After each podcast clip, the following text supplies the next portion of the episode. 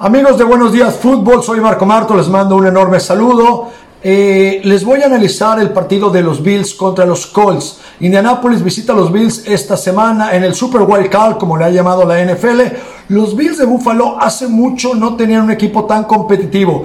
Están jugando muy bien a la ofensiva y cómo no lo van a hacer si tienen a Josh Allen que da su mejor temporada quizá desde que ha pisado la NFL, con obviamente receptores de la clase de Stephon Digg, de Cole Beasley, de Smokey Brown, los cuales pueden poner el tema vertical muy fácil y muy sencillo en cualquier down. Beasley, un especialista que se mete entre los hash, que no le da miedo pasar junto a los linebackers, y un ataque terrestre que si bien no es el mejor, les ha dado frutos.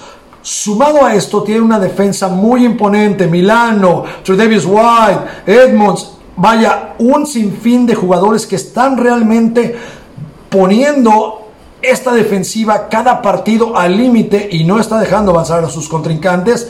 Y por si fuera poco, el equipo especial, ya sea de Pond, de Kickoff o cualquiera de los Bills de Buffalo, está haciendo las cosas increíbles. Del otro lado se enfrenta a Indianapolis Colts con una gran defensa, una defensa muy básica que no dispara, que no arriesga y que sobre todo está en sus asignaciones. Y ofensivamente, un veterano con Phil Rivers, seguramente les van a vender muy cara pero muy cara la derrota. Creo que los Bills ganan este partido, pero no será fácil.